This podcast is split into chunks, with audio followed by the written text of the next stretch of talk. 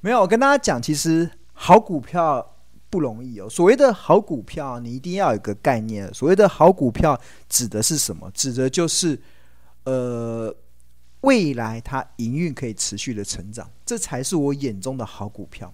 所以台股有一千七百多家公司，不是每一家公司都是好股票哦。这很重要，就是大家大家常听我讲说什么呃，好股票就是股价会越跌越美丽。但是前提是好股票，那重点是你要确认这是好股票。那在我的眼里，好股票的定义就是未来的营运，至少这一两年我们看到的是前景是相对的较明朗的。我可以确认它能够持续成长，这样子的条件之下，好股票就会越跌越美丽。所以大家我的这个的口头禅，大家不要乱用哦，不要买到烂股票的时候，你也说庆老师说。股票越跌越美丽，对啊，不不能这样子哦。呃，就是要要 focus 在好股票。那台股中的好股票其实呃还蛮多的啦，但是没有杂音的其实就是那几档。所以我个人认为，如果你是一个初学者，你是一个刚开始还对投资没有这么了解的，或者是其实你也不用想太多，你就锁定那几档好股票。你真的就锁定那几档好股票，好好的做就好了，对吧？因为这至少有有一些的好股票是我们投资家日报长期追踪的，你可以知道这些公司它未来的营运是成长的，所以你对它未来的营运是有信心的，那就是那就是好股票。那其他我没有追踪的，你可能就要去学一些怎么去判断这些好股票的一些方法。那如果你能够确认它是好股票，那当然，它就可以适用越跌越美丽这样子的一个操作的方式。那但是如果你一开始没有没有没有没有没有学到这么多，那我我会个人建议啦，尤其我们我发现最近的群组里面还蛮多一些小白的，就是刚开始进入到股市的一些新手。所以我觉得，如果你今天是一个股市的新手，真的不用太着急。那你就专心做好那几档股票就好，你不要想说什么股票都要做，你就选个一两，可能选个三档五档就好，不要选太多，就选那几档，然后去专心的去做好它。那当你当你能够把这几档股票做好，那当然你就会越来越有信心，那再一步一步的往外往外去扩展。所以重点就是我们股票不用太多，真的股票数不用太多，呃。在呃在精不在多啦，你只要能够帮你赚钱的就好了。对，你只要找到几档股票能够长期帮你获利的，这就就足够。你就是集中在这几档股票上就好了。好，那用这些好股票。虎虎生风一整年，大家都有猜到啦。第一档要跟大家介绍的，其实就是台积电，对啊，这个这个，因为我刚好最近看到一则新闻嘛，就是有一家外资，那这家外资原本是看空台积电的，在去年原本是看空台积电，但最近突然又翻多了，对啊，然后他把整个台积电的目标价调升到七百八十块。那当然，其实外资的目标价的看法，我们参考就好。那我比较关心的，其实就是它的一些看多的一些理由。那大摩调升台积电到七百八，其实有四大的原因。第一个，其实他看到了台积电重新定价了半导体代工的附加价值。第二个，就是台积电在三纳米的制程取得突破，并且持续的往二纳米制程前进。那第三个其实就是台积电，它接下来获得苹果跟 Intel 跟 Sony 的订单比大摩预期的还要大。那第四个就是台积电的资本支出在明年达到高峰之后，二零一四年应该会稍微下降，减低它未来的一些负担。好，那首先先来解释。第一个就是台大摩看多台积电的一个理由，就是台积电重新定义了、定价了半导体代工的附加价值。过去大家总认为，其实，在电子产业中或者很多商产业中，它有分为两种：一种是做代工的，一种是做品牌的。很多人都觉得做代代工的利润比较低，做品牌的价值比较高，这是我们过去习以为常的这样子的一个方式嘛。但是台积电很厉害的是，它代工的毛利率做到比做品牌的的利润还要高。那我以最新一季的这个呃税后净利率，就我们财报分析中里面有一个叫税后净利率。所谓税后净利率，就是一百块的营收中，最后真正能够赚进口袋里面的钱是多少？假设一百块的营收中，最后能赚进口袋的钱是三十五块，那它的税后净利率就是三十五 percent，这是真正扣掉所有的成本、扣掉所有的费用、扣掉所有的税、扣掉所有的利息支出之后，真正落入到口袋的，这个我们称之为税后净利率。那大家知道，半导体的做品牌的是 Intel，Intel 它最新一季的税后净利率是三十五点五五 percent，但是大家有没有看到台积电的税后净利率是多少？台积电的税后净利率是三十七点九 percent，哇，太厉害了，对？就是做代工的毛利率竟然在最后净利率竟然比做品牌的还要高，哇，那完全颠覆了过去大家以为的这样子的一个产业的方式。代工的附加价值也会超过品牌，对吧？那这是第一个。那第二个其实就是，呃，台积电在先进制程上，它现在目前在三纳米取得了非常重大的突破，而且持续的会往二纳米前进。那当然，它的竞争对手三星跟 Intel，尤其是 Intel，目前还在七纳米。那 Intel 的七纳米大概相当于台积电的五纳米，所以台积电现在已经有。三纳米了，所以基本上台积电应该还是领先 Intel 大概一到两个世代。那更让我在这份报告中看到眼睛为之一亮的，而且也符合我一年前的对整个半导体产业的观察的结论，就在后面这个地方，就是在大摩的报告中，他认为二零二三年的台积电在三纳米的市占率会接近一百 percent。哇！一百 percent 呢？对啊，就是全是全球要用三纳米的晶片，全部都要找上台积电来生产，对啊。那我记得我在一年前的时候，有在对半导体产业做分析的时候，我当时提出的一个观点，我认为台积电会会在二零二三年的时候一统天下，对啊。那呃，刚好我一年前的观点跟一年后大摩的这份报告应该就有点不谋而合了，是因为台积电在二零二三年三纳米的市占率将接近一百 percent，哇！所以换言之，很多很多的厂商害怕它开出产能，客户不买单嘛。但是台积电不会有这个的疑虑，是因为全世界想要用先进制程的，想要用呃更稳定而且更有性能的。先进制程的晶片一定得找上台积电，那这就是我们护国神山的强项的地方。所以，二零二三年的台积电三纳米的市占率将达将接近一百 percent，那刚好就符合庆荣所说的台积电在二零二三年将一统天下，对吧？哇，那一统天下就未来的未来的业绩真的就水涨船高了，因为它其实是已经走到一个世界的极致了，对。好，那第第三个第三个，既然台积电一统天下了，在二零二三年，所以基本上它的它的客户会对它越来越仰赖。比如说苹果，苹果的所有的 iPhone 的订单，基本上已经全部都交给台积电独家代工生产的，那已经独家了台 Intel，应该说台积呃苹果原本就是已经是独家代工生产的，呃，应该说苹台积电已经独家代工生产 iPhone 的晶片的。那接下来还有 Sony 的感测晶片，那大家知道 Sony 可能未来在车用这一块也会有很大的一些呃一些发展，所以台应该基本上台积电拿到 Sony 百分之百的订单，应该也都是呃应该说拿到更多 Sony 的委外代工订单，也是让我们可以去预期的。那另外还有一个就是它的竞争对手 Intel，Intel 过去以来从不太喜欢把订单分给别人做，他喜欢自己做嘛，因为他是。自有品牌，但是大摩的预估大概未来 Intel 大概有二十 percent 的订单也都必须得交给台积电去做生产，因为台积电生产的晶片又好又便宜，诶，不是又好又呃性价比最高啊，应该是性价比最高，对啊，所以这样子的过程中，将可以确认台积电未来几年的业绩应该都会是扶摇直上，不会有太多的营运。那第。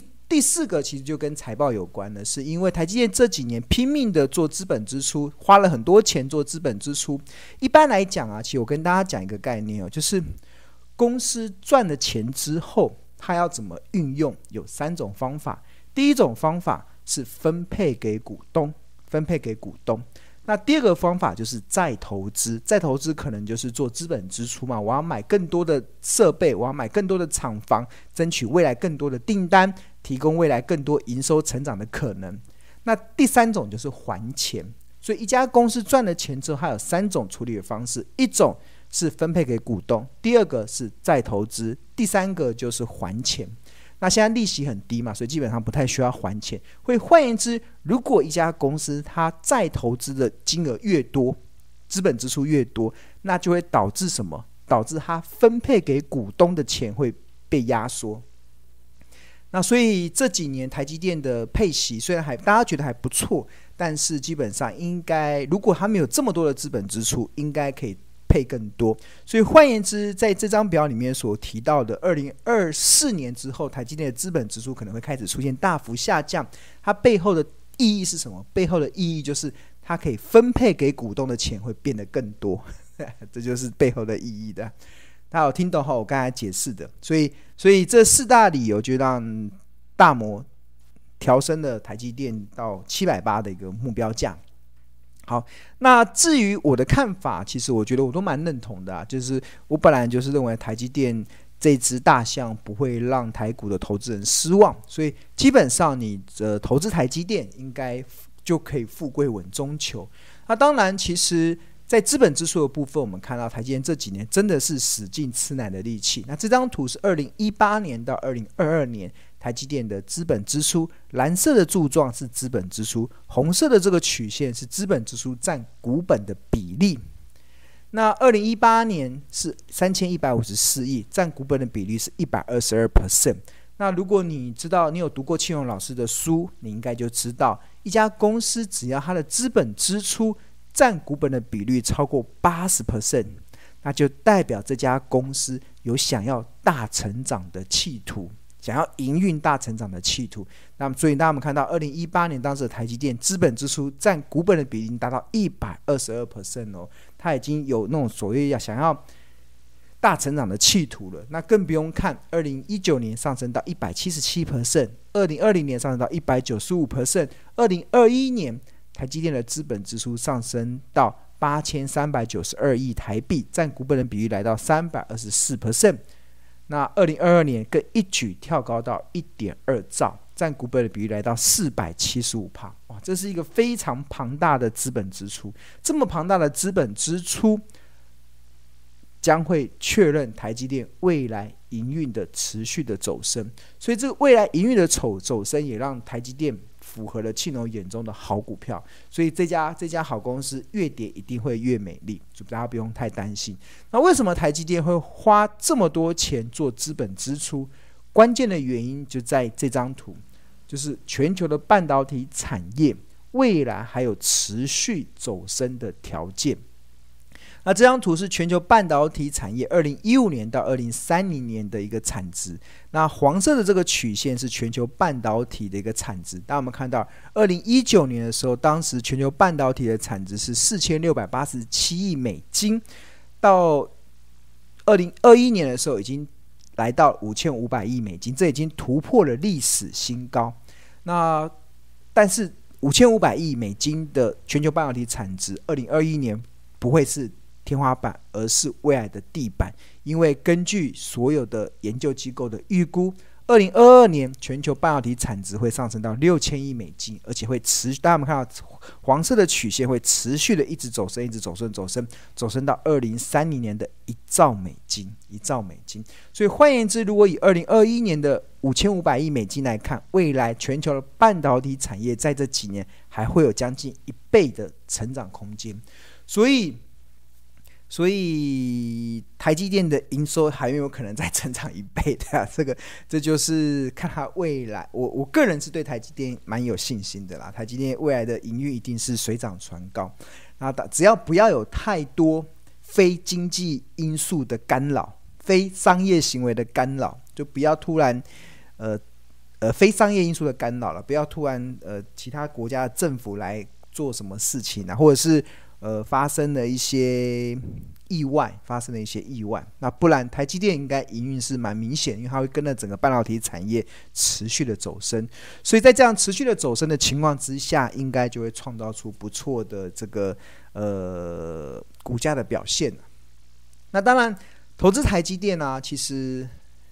刚好，我觉得最近刚好在思考这个问题啦，就是有些人觉得台积电做长线还是做短线？我个人是认为当然是做长线啦。你就你就因为毕竟台积电二零二三年将一统天下嘛，所以你就定时定额的存股到八八百块以上，这是很多外资的看法。那我自己也认同这样子的看法。那刚好今天我也提供一个一个一个小 paper，也是其中一个钓鱼的技巧，就一直跟大家分享我们这个频道的宗旨。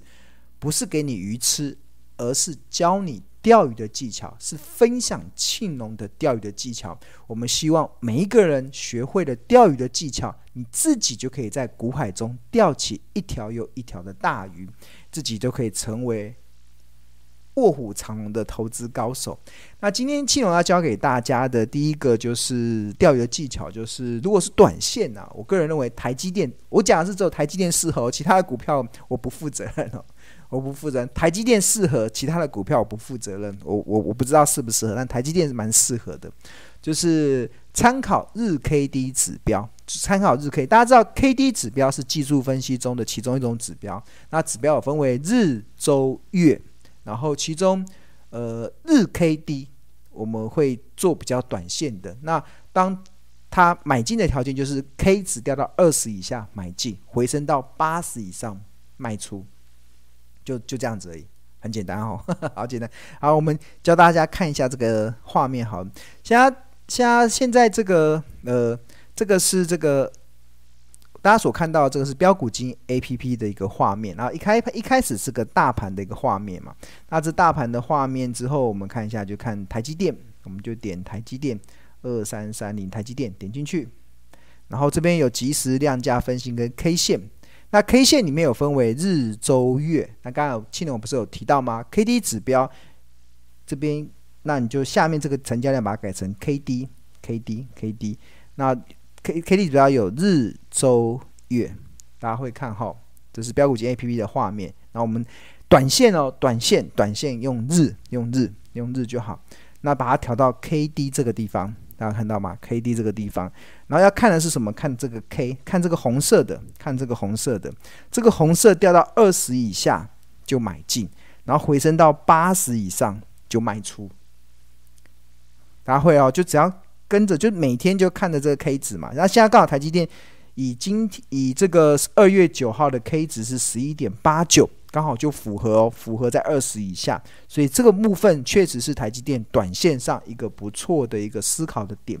然后等到什么？等它回升到二八十以上就卖出。我们往前看，台积电先前，你看这这个地方有没有看到？你看这个在，这个在这在什么时候？你看这是。二零二一年的十一月二十九号，十一月二十九号，大家有没有看到台积电这个红色的也掉到什么？掉到二十以下，它来到多少？十九点六六，十九点六六。然后当时的股价在多少？当时的股价在，当时股价在，当时股价在多少？呃，这个是十九点六六，当时股价在五百九，呃，在五百九十三块，五百九十三块。就掉下来，你就买进，然后回升到八十，八十是什么时候？一直等到大家看到这条线，红色的曲线一直一直上升，一直上升，上升到这个是十二月二十八号，在七十二还不到，然后再往旁边看，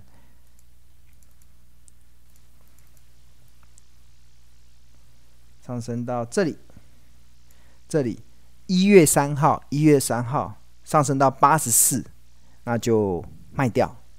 就按照这个短线，我讲的是短线操作，短线操作，那就卖在六三一嘛，所以买在五九五九五五九三，卖在六三一，就一张赚一张赚五万块，还不错。短线是短线操作，短线操作，所以我觉得这是一个蛮不错。后来后来它早明都又下来嘛，然后最近又掉，最近又掉下来了，所以你就可以再再再一次的操作了，还不错哈。最近又掉下来，所以就。有一个这样子的一个机会让你去去做一个短线的操作。好这个大家要学会吼好那这个的方式其实就是日 kd 指标运用在台积电。那当然这个这呃理论的基础就是我们去参所谓的 kd 指标是参考过像日 K D 是参考过去九天的最高价跟最低价所形成的一个技术指标，所以当如果这个 K 值在往下跌的时候，就表示呃它可能刚好股价有稍微修正，就呃 K 值会跌到二十以下，通常都是股价往下跌嘛。那记不记得庆荣老师说的，好股票会越跌越美丽？投资股票赚钱的方式是买低卖高，什么时候会低？只有股价在跌的时候才会低啊。什么时候会高？只有股价在涨的时候才会高啊。那刚好日 K D 指标的 K 值掉到二十以下的时候，就代表它股价已经一直一直在跌了，那就符合买低的条件嘛。然后到八十的时候，就表示它股价已经在涨了，就符合卖高的条件。所以这就符合庆隆所所主张的买低卖高的。操作纪律，那当然我要再次强调，日 K D 指标只适用我自己的看法，只适用于台积电。我自己的看法只适用于零零五零，其他的我都一概不负责任。的，其他的我就大家自己去试吧。这样，那这个的指标是因为因为这两档的好处是什么？这两档的好处即就是即使赔钱的大不了套牢。对。大不了套牢，因为它会帮你解套，因为它好，它会持续的成长嘛，所以它会帮你解套。所以我们的这个的操作，其实它呃基本上的胜率是蛮高的啦。那即使赔钱了也没关系啊，即使你短线套牢了，反反正它就长线保护短线嘛。所以短线如果真的用这一招突然赔到钱的，套牢了没关系，我等它一下，我长线会成长，我就短长线保护短线，最后还是会解套。所以。所以要再次强调，这个只适用在零零五零跟台积电，对啊，日 K D 指标，其他的股票我就我就我就我就大家参考就好。